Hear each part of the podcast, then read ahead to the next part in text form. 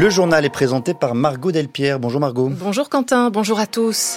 Vive émotion hier soir au Panthéon qui accueille désormais le résistant Misak Manouchian et son épouse. Nous reviendrons sur la cérémonie dès le début de ce journal. Le gouvernement veut une agriculture souveraine, mais comment s'assurer de l'origine française des produits? Il faut plus de contrôle selon un président de label, vous l'entendrez. Un treizième paquet de sanctions contre Moscou hier, deux ans après le début de l'invasion euh, en Ukraine. Les détails à suivre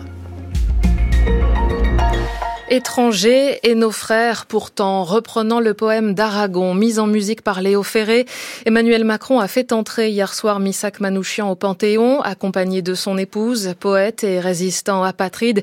Missak Manouchian a été fusillé il y a 80 ans par les Allemands. Sa femme Mélinée a elle aussi lutté contre l'occupation. 23 de ses camarades de combat également fusillés étaient aussi à l'honneur. Cérémonie présidée par le chef de l'État qui portait un message. Être français relève avant tout d'un choix, d'une volonté. Aurore Richard y était. Sur le parvis du Panthéon, les cercueils du couple Manouchian sont recouverts du drapeau français. Un symbole alors que la nationalité française a été refusée deux fois à Missak Manouchian. Autour des cercueils, les portraits de ses camarades de résistance, des étrangers qui ont fait le choix de se battre pour la France. Et cette chanson, L'affiche rouge, tirée du poème de Louis Aragon en hommage au groupe Manouchian. Il ne semblait vous voir, français de préférence. Les gens allaient sans yeux pour vous, le jour durant. Français de préférence, à l'image des soldats de la Légion étrangère qui portent les cercueils, des soldats étrangers qui ont décidé de défendre la France et ses valeurs, exactement comme Missak Manouchian, ce que rappelle Emmanuel Macron. Missak Manouchian vous entrez ici avec Mélinée, en poète de l'amour heureux. Amour de la liberté, malgré les prisons, la torture et la mort. Amour de la France, malgré les refus et les trahisons. Amour des hommes, ceux qui sont morts et ceux qui sont à naître. L'inscription sur le Panthéon s'illumine, aux grands hommes, la patrie reconnaissante, comme une réponse à la dernière lettre de Missak Manouchian à son épouse. Je suis sûr, écrit-il, que le peuple français et tous les combattants de la liberté sauront honorer notre mémoire dignement. Aurore Richard, la FNSEA salue des avancées certaines, mais attend toujours un calendrier clair, dit le syndicat, de la part du gouvernement. Dans son discours hier, le Premier ministre Gabriel Attal a placé l'agriculture au rang des intérêts fondamentaux de la France, selon ses mots, et réaffirmé que l'objectif de souveraineté agricole et alimentaire serait inscrit noir sur blanc dans le futur projet de loi. Mais comment savoir si un produit vendu ou son dérivé est bien d'origine française? Il y a beaucoup de labels et beaucoup de fraudes. Sur 1000 établissements contrôlés ces dernières semaines. Près de 400 étaient trompeurs, a expliqué hier Bruno Le Maire, ministre de l'économie.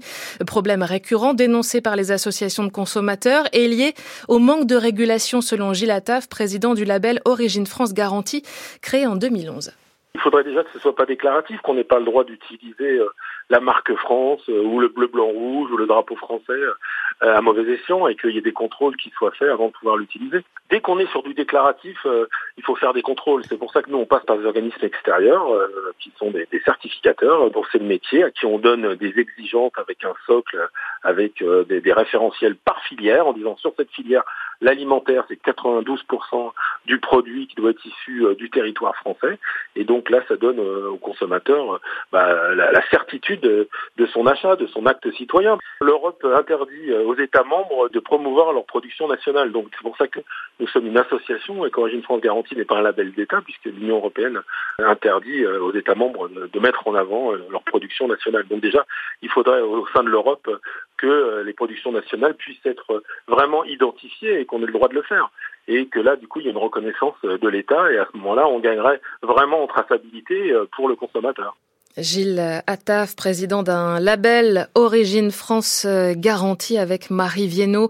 Et le gouvernement va aussi présenter d'ici l'été un nouveau texte de loi pour renforcer le dispositif Egalim. Il doit permettre une meilleure rémunération des producteurs pour réclamer justement cette meilleure rémunération. Entre 150 et 200 manifestants ont pénétré hier au siège de Lactalis à Laval à l'appel de la Confédération paysanne pour dénoncer les pratiques du géant de l'industrie laitière.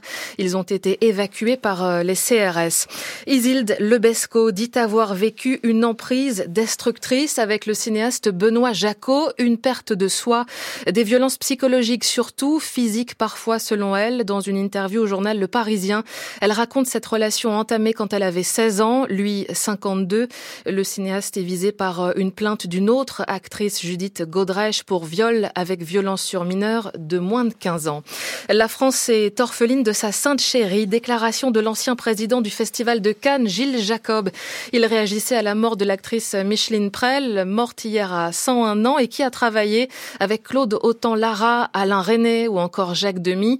Elle se confiait dans Nue sur France Culture en 2005, à retrouver en une de notre site internet. 6h35, la suite du journal Margot Delpierre et deux ans presque jour pour jour après l'invasion de l'Ukraine, l'UE sanctionne à nouveau la Russie. Oui, le 13e paquet de sanctions décidé par l'Union européenne en visant des firmes chinoises, indiennes, turques et serbes.